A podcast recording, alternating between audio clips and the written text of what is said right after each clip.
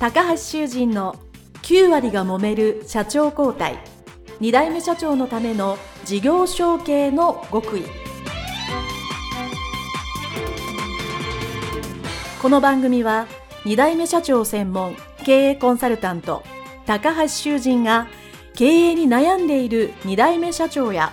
これから社長になる後継者に向けて経営力を伸ばし会社を引っ張れるリーダーシップを身につけるための番組です。これまで数百社をコンサルティングした実績から2代目社長ならではの悩みを知りその解決のための独自理論によって2代目社長もまた従業員も幸せに仕事ができることを目指した内容です。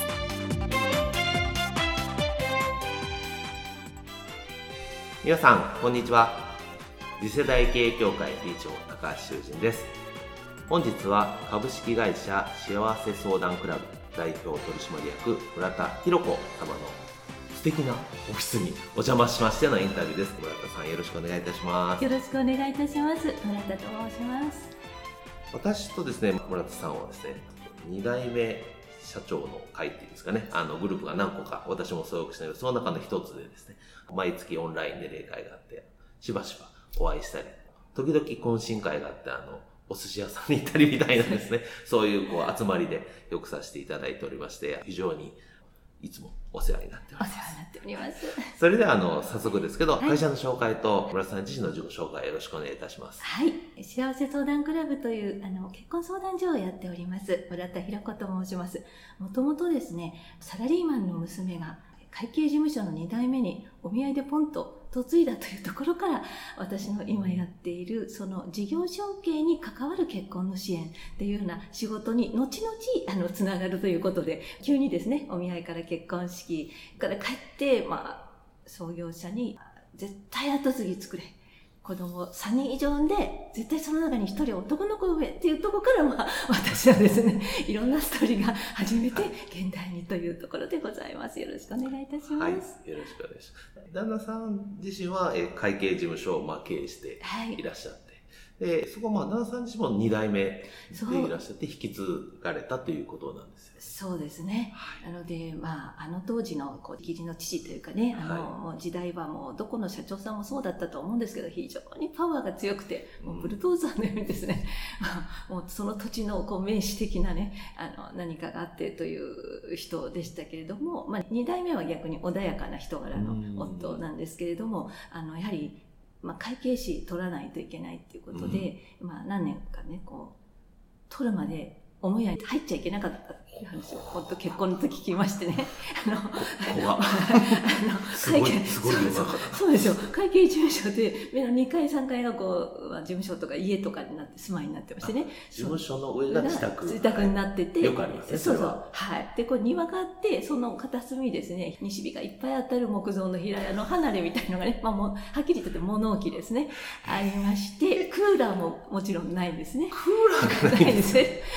そこで、あの、受験勉強を、まあ、やってて、お母さんはですね、夕飯の時間になると、その物置、いやいや、離れでございます。離れにね、あの、西日のあたる離れに、あの、勉強をずっとやってる子供のためにご飯を運んだという、そのぐらいもう絶対受からなきゃ許さないっていうぐらいの、まあ、そういう、まあ、苦労もあったようなそれは、まあ、ご結婚するお見合いの前ですよね。そうですね。まあ、そういうご苦労があったと いうことで、あの、このインタビューでも、そういう税理士さんとか弁護士さんとか、はい、そういう事業の方と資格取らないと引き継げないので、まあそうですね、すごい勉強で苦労したっていうのは何人もいらっしゃるので、よくよくわかります。で、えー、まあ、そこからお見合いされてということで、ご結婚されたということなんですけど、まあ、今日はなので、どちらかというとその、後継者の妻目線の話をですね、リスナーの皆さんにしていただけるとすごくいいかなと思いますので、よろしくお願いいたします。ありがとうございます。まず当然お見合いするときに、はい、じゃあ会計事務所の2代目さんっていう表現が正しいかどうかわからないですが、2代目だよっていうのは分かって、まあお見合いをされる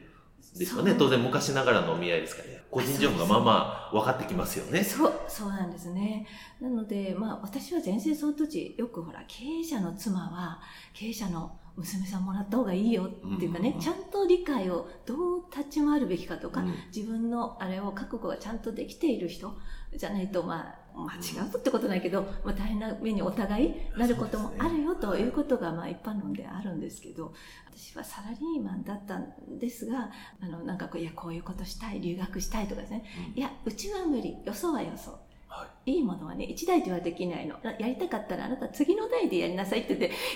構ねそれをなんか斬新ですね。予想は予想、うちはうちは、まあ、よくあります。どこでもあると思うんですはいまさか次の世代で頑張れっていう。そうなんですね。なんかそんなようなことがなんか浸透されて育ってはいて、勤めた会社が銀座の和光だったんですけれども、その社員っていうのが9割ぐらいがあの、まあ、経営者のお嬢さんだったんです。なので、はい、あと、まあ、お客様方と、まあ、お付き合いを、させていただく中で、あ、こういうことなんだなと、まあ、全然ね、こう違う世界っていうのを、まあ、違うんだってことはよくよく、まあ、分かって、もう、高橋さんはもうよくご存知の通り、こんな正確なものですから、多少の怖いもの見たさとですね。エネルギッシュでいらっしゃいますね。まあ、言われて後から知るっていう感じで、うんえいって。そうすると、まあ、あの、旦那さんがですね、まあ、そのはい事務所の、まあ、所長というか、代表になるまで、いわゆる後継者時代って何年ぐらい結婚されてからあったんですか、そうですね。あの、結婚当初はまだ監査法人に勤めていましたので、はい。それが3、4年ありましたかね。3年ぐらいあったかとまあ、お思います。勤め、いわゆるサラリーマン。まあ、はい新婚当時はサラリーマンの生活だったってですそう。なんです。で、まあ、事務所浦和だったんですけれども、はい私は毎日、その、朝ごはん支度終わったら、その、事務所の方に行くんですね。で、父、母と一緒に、まあ、それを習ってくるわけです。その、母がやってた。旦那さんが会社に入る、会計事務所に入る前に先に、はい村田さんがそうなんです。勤めてたっていう、働いてたっていう。まあ、た大したあれじゃないんですけどね。それもまた珍しいパターンですね。そうですもう確かに今思うとね、だって監査法人で夜中になら帰ってこなかったので、そうですねはい、もう12時ぐらいに帰ってそのうるさいな寝なさいみたいな感じだったので、父母もうずっと私の方が先に行ってただ、まあ、母がやってたあの難中の経理とかですね、うん。そういったことを、まあ、本当に笑っちゃうんですけど電卓じゃなくて母そろばんでやってました、なるほど。はい、そんな感じで修行を、まあ、してたわけなんです。旦那さんが入社するまで3、4年そのような状態でずっとされ。そそれもすごいなと思いますけど、ま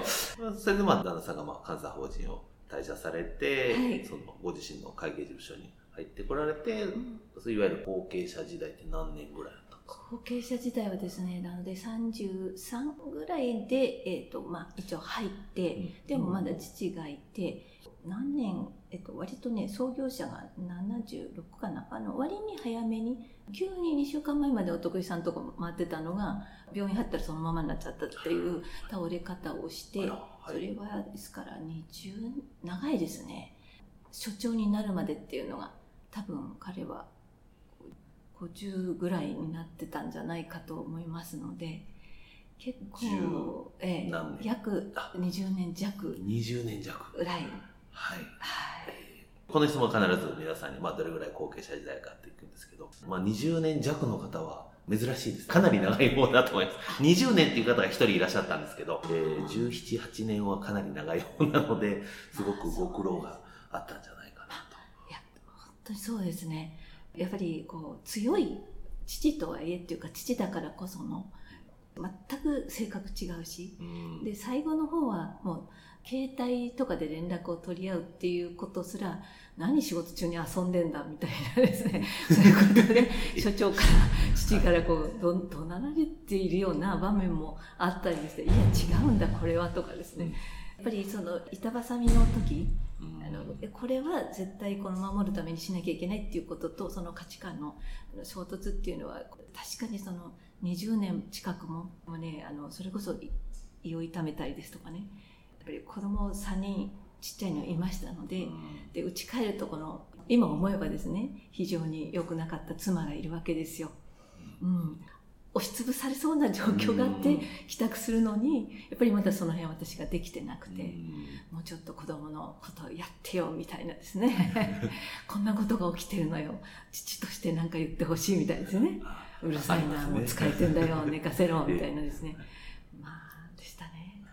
とまあ、まあ、それだけ長いと、まあちょっと全部まとめて聞くとあれなので、まあ、最初の方からいきましょうかね。その会計事務所に入られて、はい。当然、えー新婚でお二人でサラリーマンの生活があって、まあその後会社に入られて、なんかそこで旦那さんのこう変化というか、もしくはなんかその当時言ってたこと、最初の方ですね、どんなことで、まあ悩みがあれば一番いいですけど、言ってるかどうかわからないので、どんなことがありましたか？そうですね本当にその父からその二代目、まあ、息子の立場っていう意味ではものすごく継ぐことに関して素直だったと思うんですね。もうあの素直なひ人でその継ぎたくないのに無理やりっていうよりも、まあ、し使命だし頑張りたいというかですね。うまく頑張りたいというかもちろんそれ以外の人生を考えられないぐらいに、まあ、前向きに捉えていた。からこそ大変さは分かっているけれども逆にその価値というかこれをやっていけるんだっていうふうに捉えてたのではないかと本人には聞けないんですけどもね、うん、ただどっかで私は覚えてる言葉があって、はい。私にだけ言ってたんじゃないかと。うんうん。僕はねって。社会の先生になりたかったんだよって。歴史が好きで。うんうん。どっちかって言ったらそういう全然そういう経営者とかうん。のと真逆ですよね、うんそうですね。はい。社会の先生はい。その当時は不安しか言わなかったんですけどそうだったんだしか言わないんですけどもね。やっぱりだったらよかったのにとかね。うん。そういう部分っていうのがありつつでも嫌だって絶対言えないと思ってたうんんですね、あそこまでパワーが強い家うんうん。の課長がいるとね、はい。だからそれは胃を痛めるほど悩んだんだろうなとうん今思いますね。なるほど。当然こうずっとご苦労だと思うんですけど、まあそういう割と入社、最初の方のご苦労ってこう、まず他のインタビューさんでもそうなんですけど、当然やっぱりこの、その会社の、その会計事務所なりのやり方とか常識に当然慣れるまでにはい時間があって、特に監査法人とかね、いらっしゃるとやっぱりその最先端のことをやってて、からまあ急に昭和的な、そろばん的なところになるのでです、まあ、きっとそのまあギャップがあって、多分そういう発言とかね、そういう考えが悩まれたんだろうなと思いますし、まあ、とはいえまあ、ね、何年もやってると、まあそういうところから少し慣れてきて、まあいよいよこう、自分も40代になって、事業承継が近づきつつ、うん。まあとはいえそこでまた違う悩みがあると思うんですけど、はい。その後継者時代の後半はなんかどういうふうに村瀬さんからは見えてらっしゃいましたか？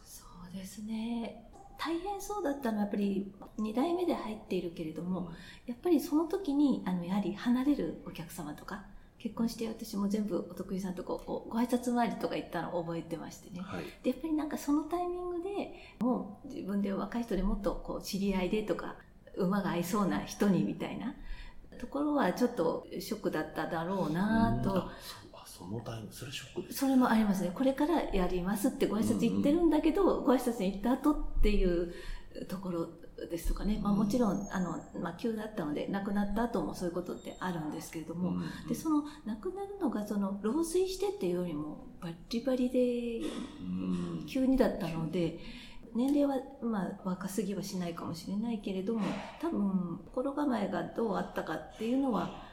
聞けないでいるんですね、うん。夫にね。えでも、まあ、あの、だんだんにその父の方もですね、まあ、午前中だけになっていったりとかですね、もう午後はちょっと自由行動になっていったりしてたので、やっぱり逆にその、違う分子の、いや、こうなんだっていうのをこう抱えつつ、うん。全部やってるのは自分だっていうことはよく言ってました。うん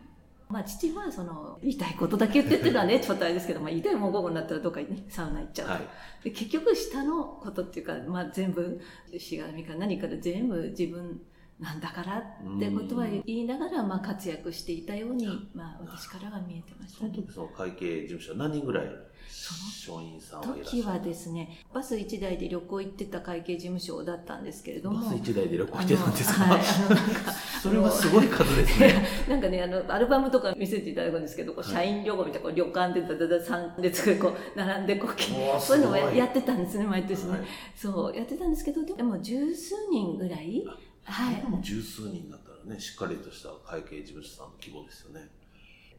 そのずっと多分彼が2代目としてやってる時辛かったことは自分より年齢の上の女性職員とかね、あのまあ男性もですけどいらっしゃって、はい、あのちっちゃい子供の頃から知っている人なわけですよ。で父がもう高卒ぐらいからこうもう働いていただきに来たみたいな。はいそうすると、何々ちゃんって感じなんですね。もう秀隆ちゃんみたいなね。そうですね。まあ自宅の上にも住んでる人ね、旅行に多分まあ一緒に行ってるわけですから、もう、ものすごく知ってるわけですよね。そうですよね。でも、やはりその5年でともに、やっぱりいろんなことが変化していって、うん、あの、どこかではやめていただくだとか、うん、まあ、ものすごくそこも、でも毅然として、やっぱりスパッとやってご理解いただくようなお願いをしてましたけれど、うん。心は大変辛かったと思いますね。はい、あと、まあ、その後継者時代、まあ、奥さんの目線で、過去、はい、当然まあ20年弱あれば、当然、まあ、成長っていうかね、されると思うんです。なんかここが一番後継者時代は、なんか、うちの旦那さん良くなったよってこう、褒めてあげるポイントっていうのがあるんです良くなったと思うところ、どんなところあります？かあやはり尊敬するなと、まあ今になって特にですけれども思うのは、非常に穏やかだしその圧力で人を取ったり切ったりできないタイプ創業者とは別で、なのにあれだけこういろいろ人にですねこう入れ替えがあったりとかですね、あのそれ相当なことだったと思います。はい、あと結構そのなんとかなるわえいっていうタイプでないだけにやはり会計事務所ってこうこういうこと言っていいのかな？あの仕事でもそうですけれどもクレーム受け取り係っていうところってあると思うんですね。うん、まあ、どんな仕事でも、ね、まあ、どんな仕事でも、ね、お客様からのクレームとかご意見あります、ね、ありますよね。それでしやっぱり私も逆に会計事務所にお願いをする一つの,、ね、あの会社のっていう立場で言うと例えば調査が入ってですねこれ何なんだっていや、だって生成率を出したらこうしなさいって言われたからって、普通に言ってしまいそうだと思うんですね。で、本当に言われてることもあるし、言われた気がすることもあるかもしれないけど、結局それも含めてまあ責任みたいな。だからその辺を心配性というか、あの、細かく考えてしまいがちなタイプが、それをあれだけこう、ストレスを抱え、乗り切る、持ちこたえたっていうのが、ものすごく最初のところからしてですね、頑張ったんだなと今思ってますね。はい、はい、ありがとうございます。今度は逆にご自身ですね、まあ、あの後継者の妻として、はい、まあ、後継者時代こういうの自分頑張ったなとかあの今の自分から、まあ、昔の自分を褒めるとするならばこういうとこ頑張って、まあ、こういうのが良かったよっていうのはありますか？そうですね。まずその能力がなくてできてよかったっていうのがその冒頭にね申し上げたその結構その父母からの結婚式会のすぐの宿題命題みたいなものが私にあってですね、はい、その必ず後継ぎを作らなければならないみたいなね、はい、でそれ で普通それ頭のいい人だったりあの自分に実力や自信がある方だったらねいやそんな非科学的なことを「はい」なんて言えるわけないでしょうともし本気で言ってるんだったらあの失礼させていただきますっていう選択ってあると、まあ、思うんですよ。でその時にその私が車の免許がなかったこととですね、はい、まあ、実家が遠かったことなど、なかなか帰れない物理的そういったですね経済力が自分に他に、あのまあ、専従職員でいたので、逆に他に会社辞めて入って自分たち子供3人抱えてですね、うん、やってくれてとってもできなかった、うんでできないこともありまあどうなるかな、まあ、頑張るしかなかったっていうことは逆に良かったのかなというかねあの継続させていただいてありがたやに今日はなってよかったかな、まあ、途中私なんだろう訳も分からずにプチアイディアみたいなねちょっと外行った時素敵な女性の職員の方に制服揃えた方がいいんじゃないかとか持ってきたいとかですね、まあ、ちょこちょこいらないことを考えたり言ったりやってたわけですね、はい、なんかそのご挨拶もこんなようにしたらいいんじゃないかとかね。今度のお中元これにしようよとかですね だけど、まあ、大体その忙しい中でいろいろやっている中であのそんなに効率的でなかったり、まあ、結局逆に本当に母みたいにおとなしく言われた通りにきちっとやるっていうのがこのうちのスタイルとしてはやっぱり、はい、ありがたいとか効率が良い。でまあいいところで、まあ、最初はうんって思いましたけどもまあまあその辺で、まあ、自分が感じ取ったのは良かったかなと。で、まあ、たまたまその流れもあってあのじゃあね、最初はじゃあ営業のつもりであの相続と、まあ、結婚支援っていうところを、まあ、やってたんですけれども、はい、まあ、それがじゃあ結婚中心っていうふうにはある程度なっていって、でまあ、自分がこうこちらには迷惑をかけずに、うん、でも関係あるっていうところの居場所を、まあ、見つけられたのは良かったなと思いました。はい、素晴らしいと思います。はい、ありがとうございます。では、旦那さんが後継者時代の話で十分お聞かせいただいたので、社長になってからご活躍とか、今、の相談所のこれからがどうなるかというのはまた後半で聞きたいと思いますので、一旦お別れしたいと思います。どうもありがとうございました。ありがとうございました。